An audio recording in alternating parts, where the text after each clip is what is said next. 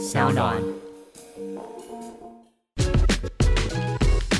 就就就爱讲干话。Hello，大家好，我是 Skimmy，我是爱的熊，欢迎收听就爱讲干话。今天呢，我们要来聊一些比较有用的话题，好像我们平常在聊一些没用的话题，之前都没有用吗？没有啊，因为最近大家都有知道那个南韩梨泰院有一个踩踏事件嗯。震撼了全球，因为是大批民众十万人瞬间涌进一个小巷子里面，结果呢引起了严重的推挤跟踩踏，最后导致多达一百五十多个人死亡。哇哦，那但是我们今天是没有要跟大家深入探讨说事件的发生经过，而是呢要借由这起事件来跟大家聊一个我就是突然灵光一闪，觉得应该会非常重要的话题，就是当我们遇到创伤事件之后，到底应该要怎么办？因为今天的主题是心理急救指南嘛，嗯那主因其实也是因为大家也知道，随着某些特定的地缘政治事件的发生，那我们居住的地方呢也越来越被某一种高压的威胁给笼罩。对真的的是，我的确有点担心，说未来如果演变到会有战争啊、攻打、啊、轰炸的那个局面，其实一定会有很多很多的人会亲眼目睹，甚至是亲身遭遇到非常震撼而且非常可怕的事情。那物理性的急救跟处理，其实我觉得我们大家已经有非常发达的医学常识的普及，比如说大家看到路上有人断气，一定会想说啊，我赶快去帮他做 CPR 啊、打九一啊什么之类的。但是像打一九打一九，九一是美国的，不好意思。但是呢，像是心理创伤这种看不见，可是它其实是会影响折磨一个人一辈子的隐形伤口，我们到底应该要怎么处理呢？就是我们今天想要探讨的问题。那今天特别为了这个心理急救的主题，我们非常荣幸的邀请到专业智商心理师郭玉婷郭心理师来到节目现场，跟我们一起讨论，欢迎。Hello，Hello，Hello，两位主持人好，我是郭玉婷，一开始就是坐在我们两个面前有什么感觉？就是就是这是第一次就是录呃不知道什么时候比较大型的 p o c k e t 吗？我也不太晓得，所以有点紧张这样。对那刚刚你听到 Kim 讲，你听完之后觉得呢？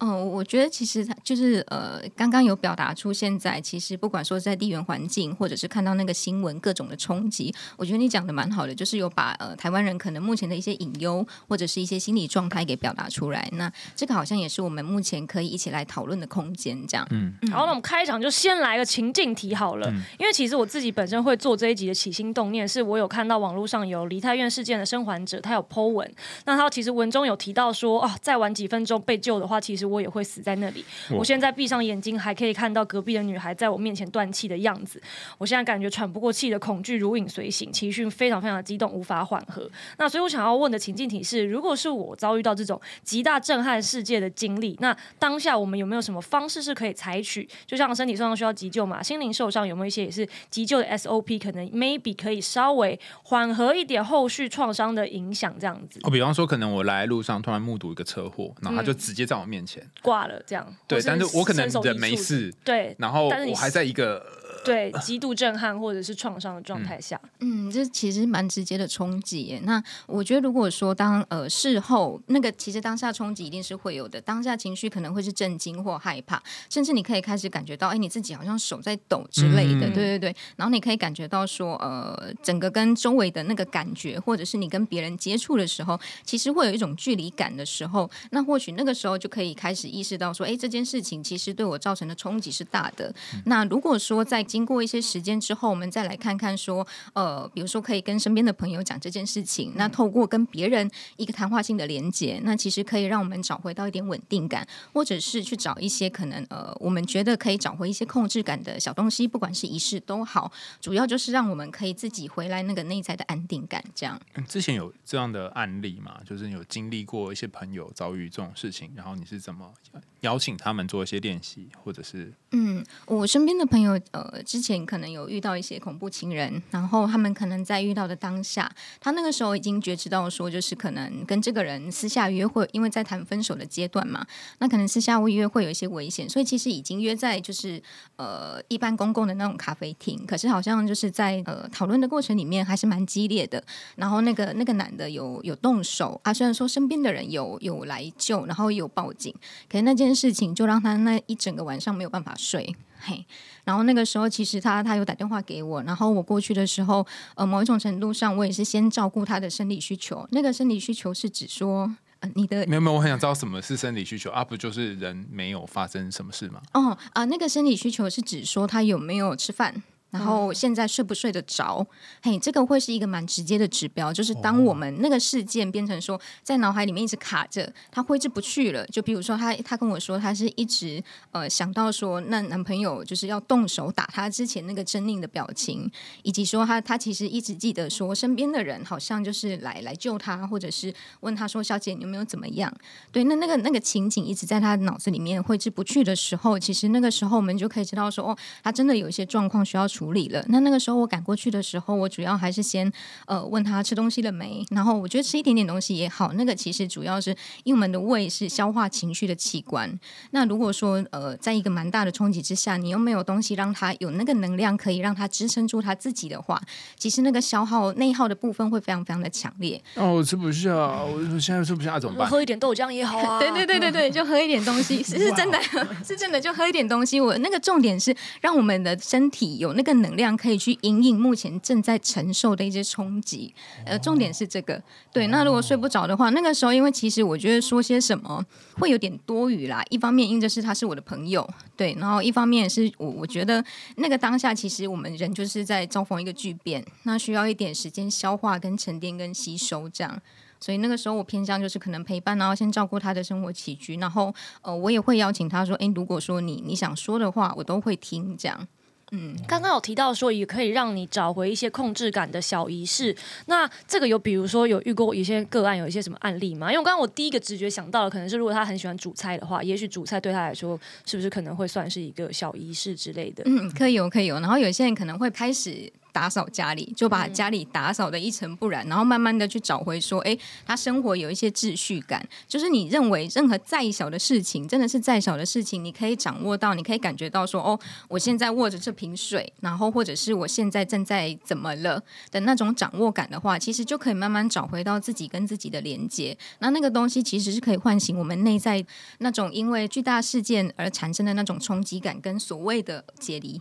就是看你平常是用什么方式让你跟这个地球做接触，你诠释的很好。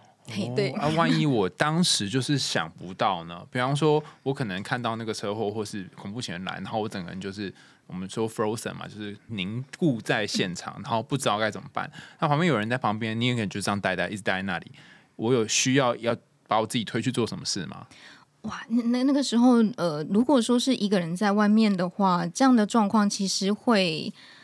会让人家有一点担心诶，因为那个他已经某某一种程度上，他因为冲击过大，可能有一些就是你说的凝固以及麻木的状态了。那如果说那时候身边是有人的话，其实就是可以先待到呃一个觉得彼此都呃可以让自己先安顿下来的地方。这样，我觉得就是先安顿自己，然后之后再来看情况怎么样，我们可以怎么样解决这样。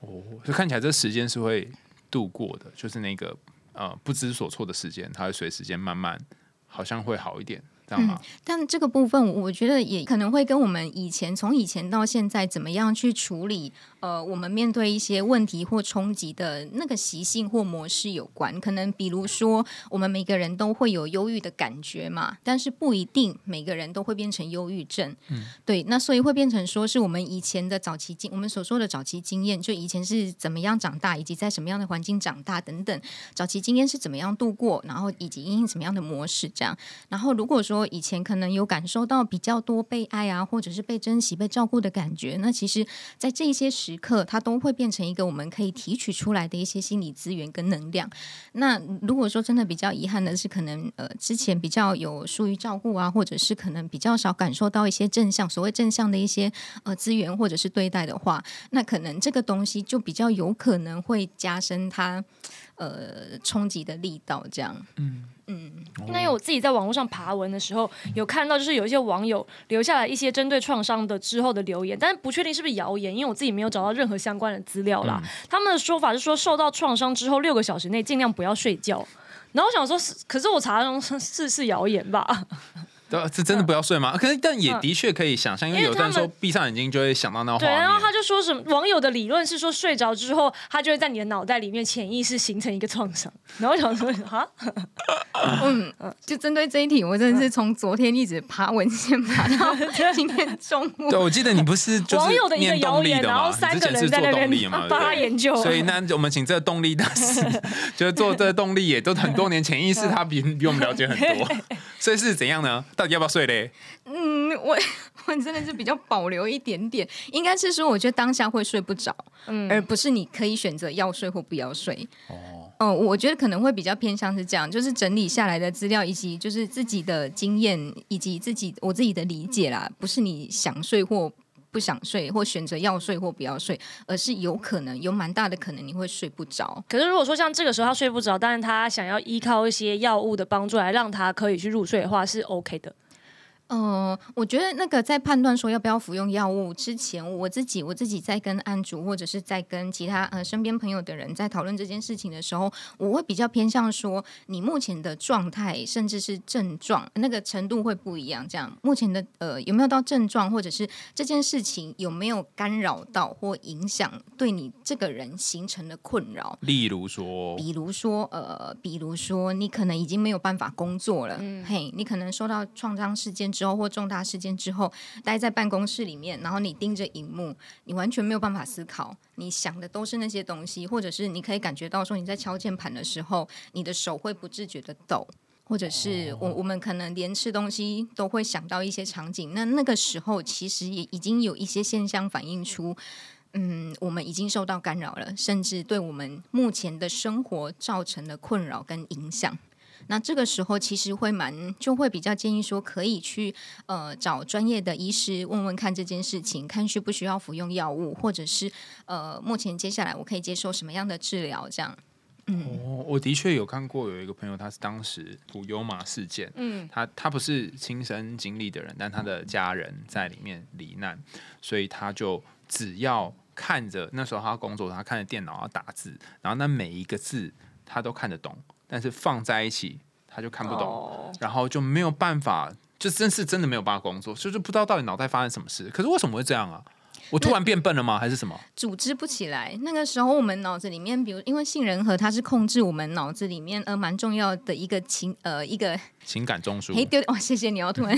忘记那个词。对，那那个时候它如果冲击太大的话，其实真的没有办法运作。然后重点是我们的认知跟思考能力，真的也会因为重大事件而造成一个阻断的感觉。嘿，那所以会回到说刚刚呃海苔熊刚刚所提到的，可能呃都看得懂。嘿，也都知道这个字怎么念，可是组织不起来，因为那个组织跟认知的能力在那个时候可能可能有一点点断裂，或者是他需要一些时间修复了。所以这种时候会通常建议他就是可能请个。比如说一周或是一个月的假期来疗愈这件事吗？还是说还是要尽可能的去工作才不会变笨？之类的？就就就因为谣言很多啊，你是都不了解啊。呃 我觉得去工作的话，某一种程度上，在创伤里面，呃，某一种程度上跟人的连接，重新跟这个世界、跟人的连接是重要的。对，那如果说你在工作场所里面，可能可能可以跟主管或者是你信任的同事，呃，讨论看看这件事情，看看我们接下来要怎么样度过目前的这个状态。那如果说，因为每个人的状态不同，然后我举个例子，如果说一个人待在家里更害怕的话，那我可能会思想更多的时候，那那个时候我们可能可以去思考看看，说我要不要先试着回去看看工作，那工作量有没有可能目前现阶段先不要那么多，或者是跟同事进行一个调配，或者是我们试着跟别人有一些对话，或者是一些连接，那那个东西可以慢慢把我们的感觉能力给找回来，这样。但如果这个人的感觉是他去上班的时候会觉得很痛苦，待在家里比较舒适的话，就建议他还是就辞职吧。就先休息一阵子。嗯嗯。可是我觉得这件事还是很吊诡。刚小玉说，我觉得的确也是这样。他是有一个很矛盾的地方，就是说我遇过一些朋友，他们的确是发生一些创伤之后，然后你让他去公司上班呢，他就必须要假装自己是个正常人，嗯然后戴着一个面具。嗯。但是如果不去上班呢，在家里面他会觉得自己很废，然后或者是会有一个，就像你刚刚讲，哦，那个就跟很多其他的焦虑混在一起。对你龟壳缩久了，你就觉得自己很讨厌自己这样，所以好像在一个两难当中，然后不晓得要怎么办。尤其那个创伤，可能各种影像会出现，那这时候要怎么办呢、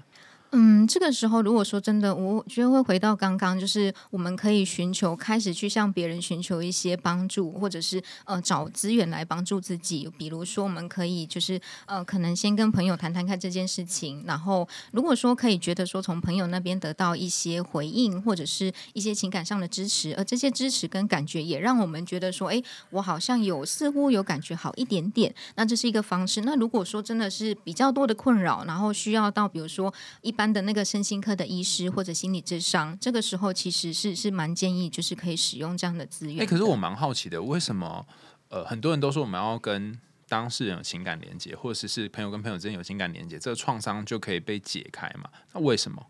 嗯，呃，在谈话治疗里面，就是一蛮重要的一个点，就是串起，因为呃，在智商室里面，我是先以动力取向来说，这样在智商室里面所发生的事情，往往呃案主也会在他的现实生活里面发生。所以呃，如果说举一个例子来说好了，呃，这件事情我有我有先征询过我案主的同意，这样他他小时候其实是在一个常常被爸爸妈妈，他的爸爸妈妈都有一些呃精神上面的状况。这样，那那详细的我就不多说。这样，然后他从小就是一直遭受着以及承受着这些情绪上的冲击。那所以他在对于别人可能大声一点，或者是他现在在工作，那只是跟他说：“哎，那那个谁谁谁，你这个可以改一下吗？”或者是你觉得这个有没有需要调整？像是这样的方式，他都会觉得你是不是在指责我？嗯嗯，嘿。那再有一次，呃，这这是他的状况。那有一次呢，他在呃，就是会谈室里面的时候，他大概哭的时候，他都会抽起卫生纸，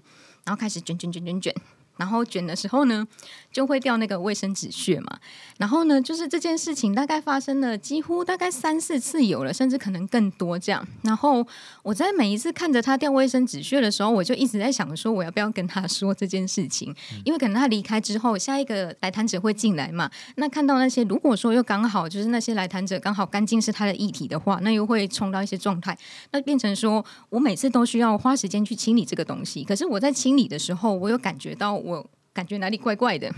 对，还是他的那个眼泪跟焦虑那个能量留在那个卫生纸屑上面，所以你就直接吸取了 所有的能量。有可能也有不舒服的感觉，是这样。对，然后在某一次的状态，就是我真的是考虑了很久之后，我想说，哎，我再跟他讨论这件事情好了。那一次我印象很深刻，是在会谈前大概五到十分钟之前，我跟他讨论这件事情，说，哎，那那个谁谁谁，那待会我们要会谈结束之后，嗯，我们可以把那个就是卫生纸屑清一下，这样。然后呢，他那个时候就很下意识的呃拍桌子吗？哦，不是，不是，不是，没那么激烈。他说我，弯腰，弯腰，然后把那些就是掉落的那个卫生纸屑就是收一收。但是当他起来的时候，他的整个脸跟耳朵是涨红的，然后整个没有办法讲话。然后我就大概知道说，嗯，好，好像踩到某个东西，嘿丢。然后那个时候我就他就久久不讲话嘛，然后我就问他说怎么了？他说我觉得我现在很生气。然后就开始针对这件事情，然后我们就开始进行一些工作，比如说我们针对他生气的点，不管是他对我的生气，甚至是他对这个空间使用的权利。然后连接到说他过去被对待的经验，然后借由这样不断不断的来回，以及呃现在跟过去，我会把那个状态其实是不断的调动。我所谓的调动是，我不只跟他谈我跟他的现在，我也会把他的早期经验拉进来谈，让他可以在这个过程里面有一些松动。但是这个重点是我确定我跟他的关系是稳固的，因为我跟他谈了两年多。呃，我确定我跟他之间的关系可以经得起这个冲击跟考验。如果才谈两天的，我觉得不会做这种事情。对对对，那是因着这样的状态以及这样的模式，然后后来，哎，他就是也有意识到这件事情，然后不管说是他呃之后在工作上面可能听到一些建议的时候，他有自己发现说，哎，我现在会觉得哦，那就改就好了。就没有，他就不会把那个东西放下。心结有弹开了，嗯，所以那个是我印象比较深刻，然后也觉得说好像是可以拿出来跟大家分享。那重点是当事人也同意这样。哎，一开始会有一个情绪是说，可能有很多羞愧啊，或是有些脸红，各种感觉都会跑出来，身体的反应，然后最后会变成可以去理性的区分说，哦，我就是做一点调整就好。这中间应该经历一个很关键的东西，但是我不知道那是什么东西。嗯，我那个时候有在那个过程里面跟他讨论说，他对我的感觉，嗯，我直接指出来说，你是不是对我有点生气？嗯，或者是你有没有这样的感觉，是你花了钱来这里，为什么你还要做这种事情？嗯，我就把他心里的感觉指认出来，然后甚就是再进一步跟他核对，然后邀请他分享他对我的感觉，然后我再回应给他我对这件事情的感觉跟看法是什么。然后那个过程里面，其实我们会在呃经验里面以及认知跟感觉里面不断的进行调整跟对话嘛。那或许就是在这个过程里面，慢慢的有一些松动。哦，他就不会觉得说你只要是指责我不对，就表示我这个人不好。感觉他是原本是呃一个主观的防卫意识，到后来是可以客观的去看待。指认自己的情绪的这种感觉嘛？嗯，因为在那个过程里面，我有跟他谈论说我的感觉是什么，我让他知道说我的感觉只是觉得说哦，我们一起把这个清就是清理一下，但这个里面我没有任何觉得说你哪里做的不好，或者是想要呃指责你，或者是呃类似攻击你的概念，这些东西都没有，我只是很单纯的想要跟你一起来清理这件事情，这样。嗯，等一下，那我觉得这有一个巨大的 bug，怎么样？就是其实，在创伤发生过后。很多时候我们会变得好像没有办法好好相信这个世界，因为原本你本来以为世界是有自在公平的运转，就这个遭遇竟然发生在你身上，怎么这么悲惨？然后你就会开始很难相信别人。那他怎么会相信你告诉他说你没有要指责我，你只是跟我讨论这件事，或者我们一起整理？他怎么会相信这是真的？因为他前面有说，不是已经有两年的关系稳固的基础了吗？所以说，如果这样子逻辑回退的话，应该说，如果创伤发生，我们要找人谈的话，就不要找那种阿里不达的酒肉朋友，你要找你真的信得过，你跟他待在一起，是你可以坦诚自己的脆弱，你知道他会接住你的那种朋友去谈。而且你还要有一段铺陈的时间，前戏要够长。什么前戏？就是你得要有那个建立安稳的感觉。然后再来才是触碰这个，而不是很快就进入说我们要来谈这个议题。因为还是要看你跟这个朋友的关系吧。像我们两个就可以一坐下来，我就说：“哎，我今天有个创伤跟你分享，对不对？可以吧？” 不是要付钱的。再也没法相信别人。那你在官网其实有说有一句话，我觉得非常印象深刻，你说。灯要多暗才知道自己有多耀眼，可是有些时候真的是太暗太暗了，尤其像刚刚你说有很多晚上都睡不着，然后撑不过去。那在过往你服务的经验当中，有没有曾经看过有一些人，或是你身边的朋友，有那种经过黑夜，但后来又看到有一点光的这种例子？哦，还是都等不到，等不到天黑。对，台湾。好，我觉得那这句话那个时候在发想的时候，是想要让看到。这段文字的人知道说哦，虽然说我们可能身处在生命的幽处之类的，但是就是呃，如果说我们有一个机会把那个那个类似灯照向自己的话，或许我们好像也可以看到，就是除了这些黑暗之外，你自己的可能性。这样，那回到说有没有过类似的经验？我我印象比较深刻的是，之前有有谈过一个毒瘾的案主，这样，然后他那个时候跟我谈到说，他一开始会使用到毒瘾的一个经验，然后也跟大家分享一下，就是毒瘾这件事情，真的是十个里面有十个都是因为朋友的关系而开始接触，十个里面真的有十个，对，蛮多的，不然就是身边的朋友这样，然后甚至有一些是嗯会想跟别人有一些连接，就借。借由他来跟别人有一些哦，就有点像说大家都在抽烟，我就一定得抽，类似。社交毒，类 类似。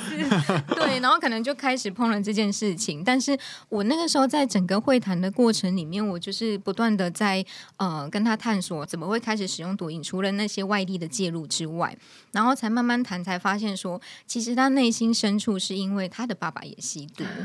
我们大概可以想象的出来，就是可能呃，在在毒瘾的家庭状况里面，你要有一个温暖的对待，或者是一个基本的互动，不太可能。他可能连下一餐在哪里都不知道。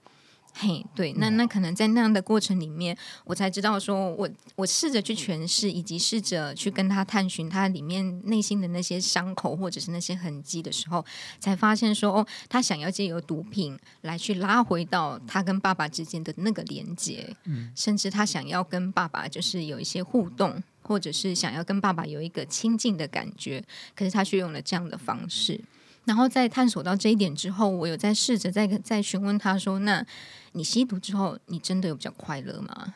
嗯大部分因为之前有在带过一些团体，然后呃，就是都是有一些成瘾问题的状况这样。然后那时候我其实有在上面问大家一个问题是：你们吸了毒跟喝了酒之后，你们真的比较快乐吗？然后大部分都说没有、欸，但他就是想要这样做，嗯，甚至有些时候不知道为什么要这样做那，就已经变成一种强迫行为了吧？你不快乐，但是你无法停止，是然后只能一直做，但是不做你会觉得很很全身怪怪不舒服。是，这某一种程度上也可以连带到，如果说当创伤太久没有处理，或者是也会就是有一种卡住的感觉，我们就卡在创伤里面。然后平常的时候，这样日常生活没有感觉，可是当他可能过了半年或一年之后，甚至更久，他可能谈起那件创伤的时候，你会发现说他怎么突然活过来了。那个活过来是指说他本来平常没什么生气，就比如说眼神可能比较比较呆滞或涣散，然后你跟他讲话，他也不会怎么样回应你，或者是比较呃，对，比较没什么互动。但如果说你会发现说，当他跟其他人去谈论起一些他可能很在意的点的时候，甚至是创伤的时候，你会看到他整个人好像活过来，你就想说、怎么会这样？那某一种程度上也是他卡在那个创伤里面出不来，他只能用这样不断的去回忆跟经验那个创伤带给他的痛苦。但是那个矛盾的是，那个痛苦的感觉偏偏又让他觉得说他自己活着。哎、好神奇哦！为什么谈论创伤会觉得活着啊哎、？我最近有遇到一个朋友有类似的案例，嗯他是他其实从小就有一个心理阴影，是说他原本以为家里家境还不错，后来发现其实所有人都比他有钱，所以他但是就是一个很自傲的人，所以有受到一个打击。那后来大学的时候，他交了一个女朋友，然后本来一心都已经准备好那个超大的钻戒，还刻名，然后什么啊，准备好蜜月旅行，甚至都已经全部订好了哦。那女生跟他说：“我不要马子狗，我要真男人，我们分手吧。”然后所以他那时候当下一直都是说没事没事，然后现在已经也快快过了快要七八年了吧。然后他突然就是因为他其实后来的人生就是虽然工作一直都有在往上升啊或者什么的，但是我就可以发现他的整个情感历程，然后整个人的状态是一直在往下走的。那他最近就突然跟我提起说，我觉得我好像一直就没有从前女友这个创伤中走出来。就他跟我讲那句话之后，我觉得我这个人一文不值。我曾经把我觉得最好的、最能展现、最能 offer 的东西，就是呈现给他，结果他却整个把我的所有东西扫在地上，这样。然后，所以我觉得，但他也是在讲这个东西的时候，你可以很明显感觉到他那一个熊熊在燃烧的灵魂里面的某一些情绪，这样子。但就是也不知道该怎么帮他所以也就这七八年，他就过着某种类似行尸走肉的日子。对，他说我感觉不到任何的情绪，我也觉得我没有任何情绪，我觉得这样也很好。我反正我处理工作很有效率啊。哇哦，嗯，真是颠覆我三观哎！那所以这就遇到一个问题啊，就是如果谈论创伤，就会让你有活起来，可是就是一直弹它，然后一直在这创伤当中，有比较好吗？还是哦，这个要先说明的是，这个真的是呃，经历创伤事件之后比较久的时间，比如甚至一年或半年之后，对对对，而不是那种短期性的，不是不是，而是那是会是一个比较长期性，像刚刚就是 Skin 分享到的，可能七八年的时间，对，但那那个状态真的会呈现一种很很微妙的的的心理的那个状态吧。某一种程度上，因为在受到创伤之后，其实我们的不管说是杏仁核或者是神我们体内的那些神经传导物质，其实是会跟着变化的。的。对，那个跟正常人所分泌的，比如说多巴胺或血清素，是完全会是真的不同。这个是有做过一些研究的。那在经历过呃，特别是有一个反应是战或逃，或者是刚刚呃海苔熊所提到那个僵住，当经历过创伤的人，他其实会卡在那个战或逃的那个警戒状态里面，他出不来。如果说他一直卡在里面太久，然后没有去处理的话，他真的就会在那个循环里面，他会随时随时都是一个警戒的状态。那我们人在警戒状态的时候，其实比如说，就像呃一个硬邦邦的石头好了，那个比如说我们把它比喻为是一个警戒的状态，你其实敲它，它没有感觉啊，因为它是硬的啊。我们人只有在柔软的时候，或者是呃自在或放松的时候，你才有办法或才有可能去感觉到说，哦，这个水是温的，这个水是凉的，或者我现在呼吸到的是什么空气等等。对，那要怎么从硬邦邦的状态再变回柔软的状态呢？很难得看到你问这种问题？听起来好像有点怪怪的。通常都是问相反的部通常分说。要怎么让一个柔软的东西变成硬邦邦的状态呢？正经一点。哦哟，因为刚刚只是拿一个石头 跟一个那个状态，这真的很重要，因为我就是一直一天到晚都处于硬邦邦的状态。我不确定我认真的啦论什么，但是我这是很认真的我们大家正经一点，好好，就先请是就好像回答很困难放松，譬如说嗯。脖子啊，然后全身都是很僵硬啊，要怎么样变软嘞？比如说我们会去找筋骨的医师，呃，不，那对不起，整骨的或按摩对，嗯，诶、或或者是我还蛮蛮推荐瑜伽的。嗯。嘿，其实瑜伽它是一个非常能够回到我们内在跟身体上面一个，我我觉得对于创伤复原蛮有用的一个运动。这样，那当然就是我们也可以用自己习惯的方式来让自己就是复原。嗯，不管说是跑步啊，或者你习惯的运动。但是如果说呃你真的不知道做什么运动的话，蛮推荐瑜伽的，因为瑜伽它首先会回到我们的呼吸。嗯，那其实经历过创伤事件的人，在呼吸上面，你可以感觉到说，其实是比较急促，因为它就处在一个紧绷的状态嘛。所以当经历那个深层呼吸的时候，我们的肺可以感觉到有那个空气进来，而且，嗯、不断的借由姿势的调整，我们可以慢慢找回到对身体的感觉。而那个身体的感觉，其实就可以让我们慢慢意识到说，诶，我要怎么样去感觉我现在的状态？那个东西就会开始跟自己的内在开始产生连接，跟呃，我们开始慢慢可以觉得说，哦，我我跟这个世界有一些互动了。嗯，所以蛮推荐，如果说如果真的有遇到一些状况的话，那。你一开始想说可以先做些什么？那或许呃，运动可能可以是一个一个方向或我选择。们之前有一集就是在讲瑜伽嘛，没错对对，大家可以回去听那一集。但我蛮好奇，所以后来那一个在呃毒瘾的伙伴，他的嗯下场不是结局，应该说后来他怎么样了呢？因为我刚不是说看到光亮吗？光亮 他他光亮了吗？就是嗯，因为因为我就在想说，如果我是那一个呃那个伙伴，然后他听你这么一说，我内心可能会有一种感觉，就是我当然知道，我又透过某种方式去模仿我爸，或者是去靠近他。但是你现在老师，你跟我讲这么多有什么用？啊，我爸我就没有办法跟他沟通啊，或是他可能就已经走了，或怎么样之类的。那毒品最快就在我旁边啊，就是你讲这么多啊，不行不好，嗯。可能会这样子吧？嗯，会会有这样的感觉，就讲说啊，找找到了这些之后，然后呢，对，嘿，所以那个时候我会尽量就是呃，试着会回到这个人，就是案主本身，他内在自己，不管说他对他自己的想法、自己的价值观，因为某一个程度上，他自己有毒品跟父亲有一些连接嘛，那个重点的对象是在他父亲身上，但在这个时候，当发现这个点之后，我会开始把焦点以及呃对象拉回到他自己身上，也就是从他自己内心里面去出发，开始去找他这个人的价值，跟他自己怎么想，然后他自己怎么样感觉这个世界，他的思考，他怎么样去思考他现在跟毒品的关系。当他真的比如说打算要戒掉之后，对他的影响是什么，我都会把这些东西拿出来讨论，或者说你不戒，好，你选择继续，那你要过的是什么样的生活？那这些生活跟你原本想要的生活是一样的吗？我都会把这些哎、有、我有一个奇怪的问题，什么叫做跟毒品的关系啊？就是常常是某一个人，然后你跟他的关系是这样。哦，很多毒瘾的人他都觉得毒品是好朋友、哦。嘿，哦这这是我我在演讲过程里面收获到一个蛮大的回应。所以你就问他说：“你打算跟毒品继续当好朋友吗？还是你打算什么呢？”嗯，啊会，拍朋友啦，每次都来啊。可是我后来也觉得他也不错，就一定会变这样的啊。就会把它有点类似拟人化的概念，就把它变成一个很具体，然后跟他可以讨论跟工作的一个方式，这样。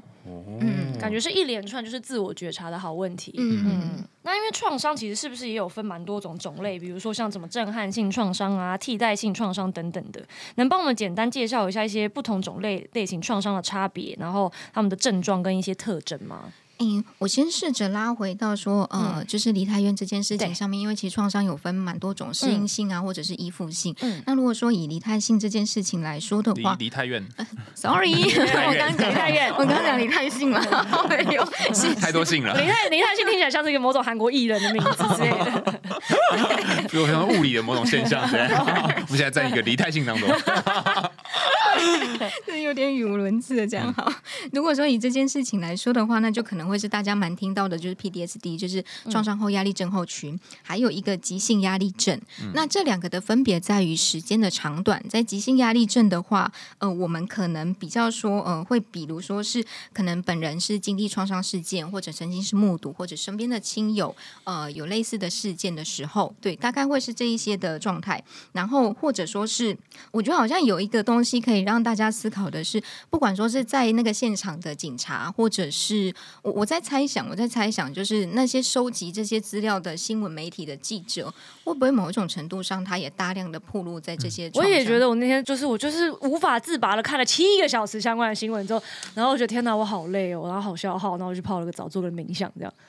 但是我有点不懂哎，嗯所以如果你是看的人，是进入替代性创伤吗，还是怎么样？我有一点点那个感觉，或者说是呃，我觉得当我们不断的吸取这些知识的时候，某一种程度上，我们身体跟感觉也会开始经历的变化嘛。比如说，我们看到一些文字，可能会感觉到温暖，然后可是看到这些东西，如果说过多这种呃冲击性的消息的时候，其实我们慢慢的感觉能力也会开始有一些变化哦。比如说看到一些比较感人性的题材，我们会哭，或者说是像类似最近蛮红的《他和他的他》，嗯，哎，对对对，他讲的也是创伤跟解离的东西，这样。那那个那个其实就是蛮典型的，就是 PDSD 的状态，这样。那这个状况它会发生在超过一个月左右，就等于说时间点是会超过一个月。那有另外一个状态，可能呃会发生在所谓的急性压力症里面，就是大概会有一样的呃刚刚所谈论到的事件以及那些症状或反应。还有另外一个是我们没有办法再感受到一些正向的情绪，所谓的正向情绪，比如说是幸福或满足，就是这些感觉等于说是我我们好像。不太能够有感觉到这些感觉的能力了，就那个能力好像被剥夺掉了的感觉，以及就是从别人来看，那个是从自己的感觉嘛。那如果说我们呃要要怎么样去看别人的状态怎么样，比如说看别人的时候，你会发现说这个人有点恍惚诶、或者是有点精神不集中，就跟之飘飘的，嘿，跟之前的状态比哦，嘿，不是说一直都是这样，跟之前的状态状态比，你会发现说它有严重不同的时候，那或许这个时候就可以可能可以关心一下，或者是提醒一下这样。哦，就是那个贾静雯嘛，是在他他他里面那嗯个蒋劲文演的那个老婆，就是呃，好像一个魂不守舍，嗯然后眼睛都望着远方这种感觉。所以，嗯既然急性压力症跟创伤压力症候群，他们最主要的差别是时间嘛？对对，一个呃月以内跟一个月以上 OK。一个月以内就是急性压力症，嗯一个月以上就是 PTSD。对对 OK 对，那如果是什么震撼性跟替代性创伤，震撼性就是一个急性的事件嘛？嗯，对。那替代性是怎么样可以可以获得？不对，这样听起来怎样才会获得呢？哦，好，怎么样才会有这种感觉，或因者是对，因为我觉得你刚刚讲有一件事情很特别，就是每一次什么台风来啊，然后火车出轨啊，像这种离太原事件。就是就会像我像 Skimmy 这种人啊，就一直去看，一直看，到底是为什么？就是这个画面看起来就很不舒服，为什么会一直看呢？一开始只是想说，到底怎么会发生这种匪夷所思的事情？嗯然后看到那些很震撼的影片之后，你就会莫名其妙想把这件事情搞清楚，然后你就会发现你自己就是无法自拔的。然对，但为什么会这样？就是我们脑脑袋不是老师弗洛伊德影响到底为什么趋乐避苦嘛？嗯我们为什么要做这种事呢老师到？底为什么啊？对啊，你看吧，赶快帮你解惑。对，你的感觉是什么？我觉得当你在看的时候，一开始会是有一种天哪，怎么会发生这种事情？我想要理解更多，然后再来是陷入一种震惊的情绪里面，你好像就会突然没有办法抽身，接下来会开始有一种猎奇感，猎奇猎奇就是会觉得哦就是这这一切太奇怪了，然后太荒谬了就有种分裂感的感觉吗？嗯对对对对对想知道会不会还有一些更奇怪的？对对对对对，然后后后来因为我会搜七个小时，就前三个小时在看相关的新闻嘛。后面呢，突然发现有一些那个韩国那个之前世越号出事有些邪教说，所以我就把韩国整个那个政治啊、财阀啊、邪教的历史全部研究了一遍之后，再回去看梨泰院，加起来发生七个小时这样。所以我觉得梨泰院这件事情给我造成的情绪上，确实是刚刚说的那三种，一种只是好奇，接下来是受到了震撼之后，突然就有一种无法自拔的感觉，然后再来慢慢演变成一种猎奇感。嗯，但当我很好奇，就是那个、那个过程里面，你是想要搞清楚怎么回事，还是你会有一种情绪被勾动的感觉？两个都有，哦，嗯，那是什么情绪被勾动？什么情绪被勾动？因为不就是不是恐惧嘛，一定是别的。就是我觉得是这个世界本来我就已经觉得这个世界有很多糟糕的事情在发生，然后我觉得一切就是有一些业力引爆的那个，所以是有一些这个身心灵的身心灵的想法的部分，然后我就是。也很难形容那个感觉，就是我隐约觉得 something's happening，but I don't know what，然后我就很想要搞清楚的感觉。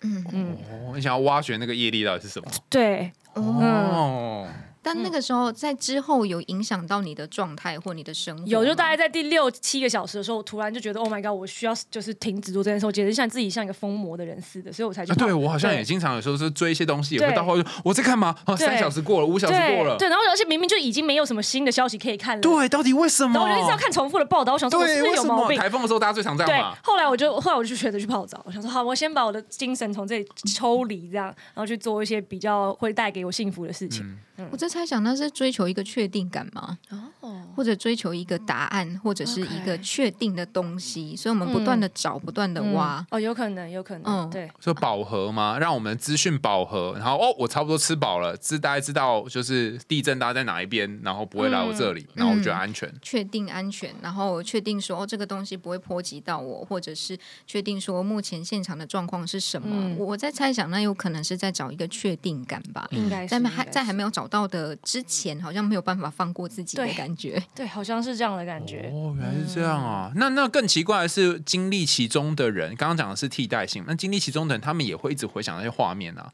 所以等一下，所以我刚刚那样子有获得替代性创伤吗？还是没有不知道哎，？到这样有没有？你自己的感觉会回到说有没有干扰到你之后的生活哦，没有干。扰到我后续的生活。嗯，那那嗯可能就是会当下比较说是会有一种偏向，说是、呃我们在找一个确定感，或者在找一个答案，然后忍不住一直哇哇哇哇哇哇这样。嗯哦，除非是你那天晚上做噩梦，然后好几天晚上都梦到自己被踩踏，嗯，这样子啊才有可能是替代性创伤。那那我看鬼片之后有类似的反应，算是替代性创伤吗？是那会制作孽吧？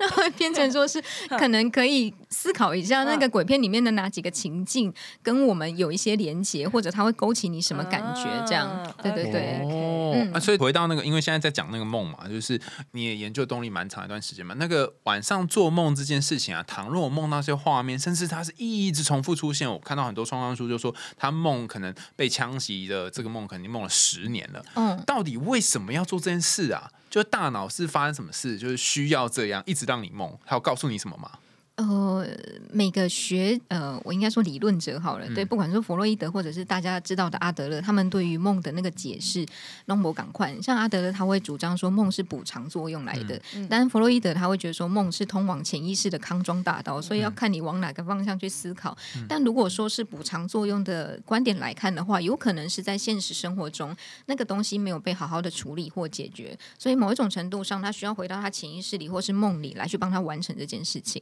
但你之前有跟我说过，就是梦通常会想办法安慰你，对。就如果你觉得很糟的时候，梦会跟你讲说、啊、没有那么糟啦的这种感觉，这样。对，然后如果你做了再糟的梦，那最后你还是醒来了嘛？啊，但确实也是是，也是一种安慰。对。对对，我们之前有一集就在讲梦，可是这个遇到一个问题，就是到底那个脑袋里面这样子怎么样去跟这个梦工作，使得你可以从理解梦对从那个吗？潜意识里面好一些。哦，我要先说，就是梦方面的这这个部分，我还没有研究，就是还不是我专长的领域。这样，但是如果说是以动力来说的话，呃，我会请当事人去分享他的梦，然后呢，借由他梦里面分享的人物、情境或情节，甚至是东西，然后或者说他自己在里面担任什么样的角色，我会希望他描述出来让我知道，然后我会借由呃他一直以来跟我谈的那些内容，然后变成一个可以对话的素材，跟让他自己呃，我会试着引导案主跟他自己的内在产生一些连接，比如说梦里面那会让你联想到什么，或者是现在你的生活状况发生了什么，那或者是更久的时间，那这个东西对你来说那个意义跟含义又是什么？哦，比方说，如果我重复梦到被踩踏这件事情，嗯那尽管我不是在现场经历的人，但是你就会问我说：“你人生有被踩过的经验吗？”是这样吗？不 是啦，我 就是会有一种哎，我想一下要怎么样解释哦。然后像我，就我现在就是看完影就是画面之后，然后有很多很多晚上都被梦到被踩，那就一定不是我去被踩嘛，是一定是某一个我曾经有类似的感觉，嗯，然后被我勾起嘛。那这种时候，通常我们会怎么去探问呢？你觉得被踩踏是什么感觉？好像有一种被二楼 day 在那个很下面，然后你没有办法翻身的感觉。哦，我我可以这样理解吗？有一点被羞羞辱吗？哦，对，好像是，嗯，或者轻视，或者可能如果说是以动作来来说的话，可能有点践踏，或者看不起，或者甚至是被攻击。嗯，被攻击是比较大的嘛？那我们再细细致的去区分的话，那我们过往的生命经验里面有没有这些东西？就是被攻击嗯或是被被羞羞辱。被轻视等等等等。哎，这么一说好像有哎、嗯。就是我不是有讲我国中的时候被霸凌嘛，对，然后那时候哎、应该是国小到国中那一段时间，就是因为长得很胖嘛，嗯。然后所以你看胖就是我一个人生阴影，嗯。对，然后后来就因为这样就被班上同学排挤，嗯。然后就很在意自己的身材，然后那时候你也不会被大家踩，因为你太胖了不会被踩，但是你就会有一种真的被其他人的权利给碾压的感觉。假设就是班级是一个容器，嗯你就被其他人的权利那个对挤到角落，你就在最嗯边边的那种嗯。feel，对，好像有这个哎，嗯嗯嗯，而且我突然想起，我国中的时候有一个不确定到底是算是不算是替代性创伤的经验。就那个时候，因为我在加拿大读书嘛，那其实渥太华那时候发生了一起非常就是撼动全国的杀人案，然后是应该是一个男性把另外一位男性肢解了，而且重点是他其实是有拍影片放到网络上，但是大家一直都以为是假的影片。其实一开始就有人打电话给警察说，我觉得这影片看起来很真，你要不要关注一下？可是警察好像那个就是不太能确定说到底是真的还假的。直到这个杀人犯把一颗头还是一只手寄到加拿大的国会，然后我有一个同学的家，因为他住 homestay，他家里的 home 妈是在国会工作的。打开来就看到那手，然后新闻就爆出来。然后因为我有个朋友，他就想做法医嘛，他想读法医，他就发那影片有看。然后我也不知道什么，就点开了，然后看完之后，后来我一整个礼拜就是我走在街上很怕别人接近我的那种感觉。这算是替代性创伤吗？还是是震撼性创伤啊？这可能会跟你比较比较多的是有一些连结。嗯，嘿呀、这我我可能会。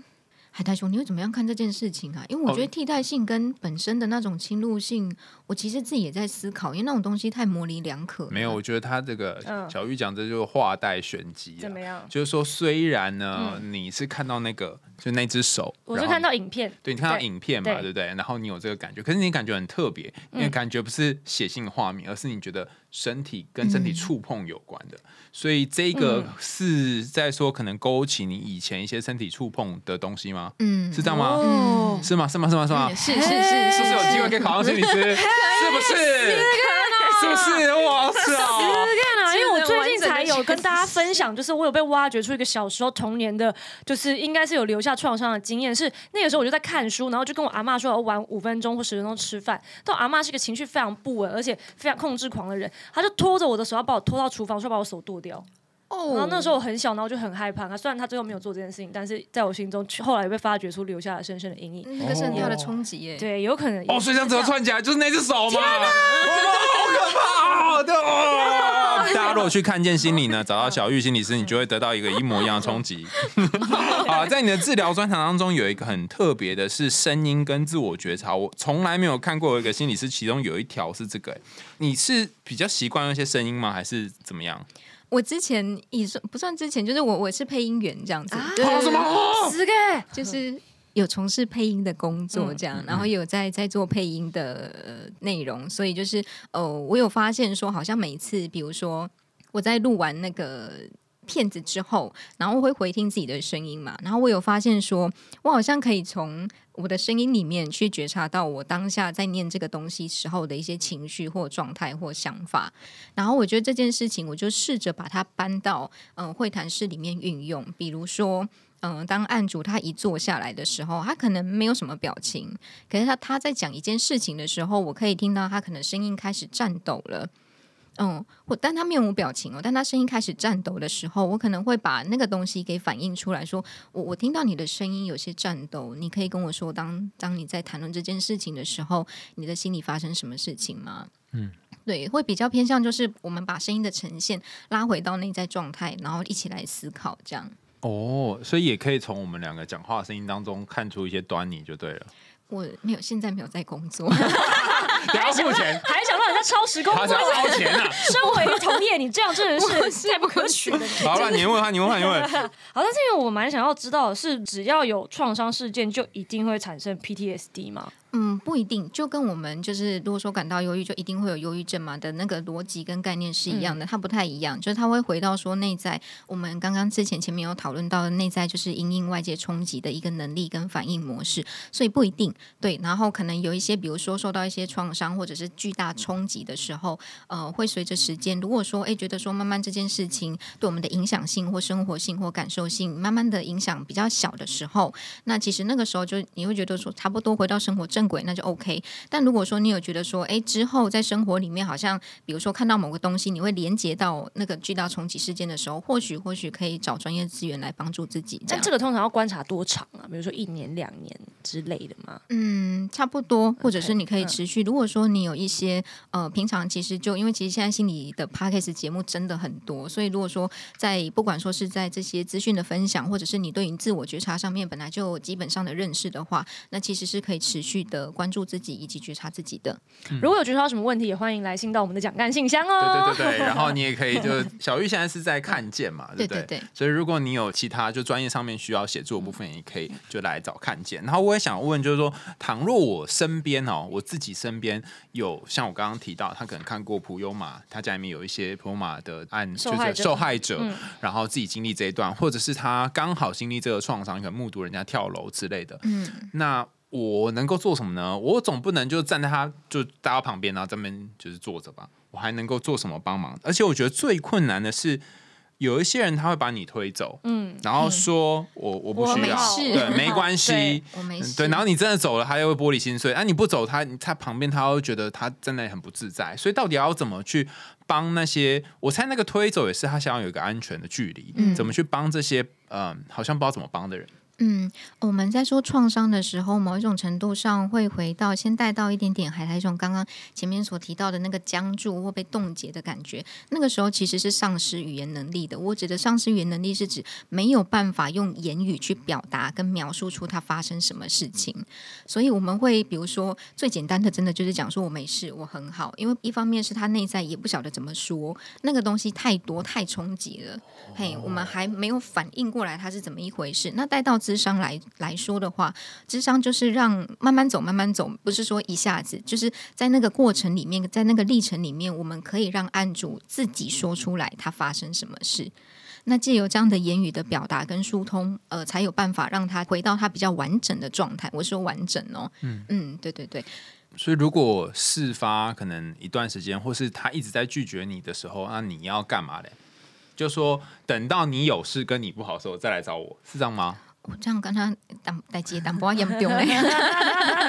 我觉得那个时候可能可能可以丢出一些讯息给他啦，因为他也是有某一种程度上，他可能也不知道自己怎么说，或者是可不可以说，该不该说，那说的时候会不会又再受到一些冲击等等，会有一些担心在后面。那我们可能可以就是，嗯，像我自己。刚刚分享的案例是哦，你如果说你有需要的话，那我我都会在。那你想说的话，我也都可以对。然后或者是说，你可以丢一些资讯给他说，如果说你真的不知道该怎么跟我说，那你可以找寻专业的协助。那在实际的呃，在实际的智商现场里面，其实也听到蛮多，我有遇到蛮多，就是他来然后跟我讲说，我现在真的不知道该怎么办，所以我来到这里。所以其实现在真的是，我觉得民众对于智商这件事情，或对于自我觉察这件事情，好像。那个意识是慢慢有被提高的，有那种就是我根本不知道为什么要来，但是我朋友叫我来，所以我就来。也有，那也那种在潜意识知道说这是 the right thing to do 啊。对，而且你还有一个好的朋友，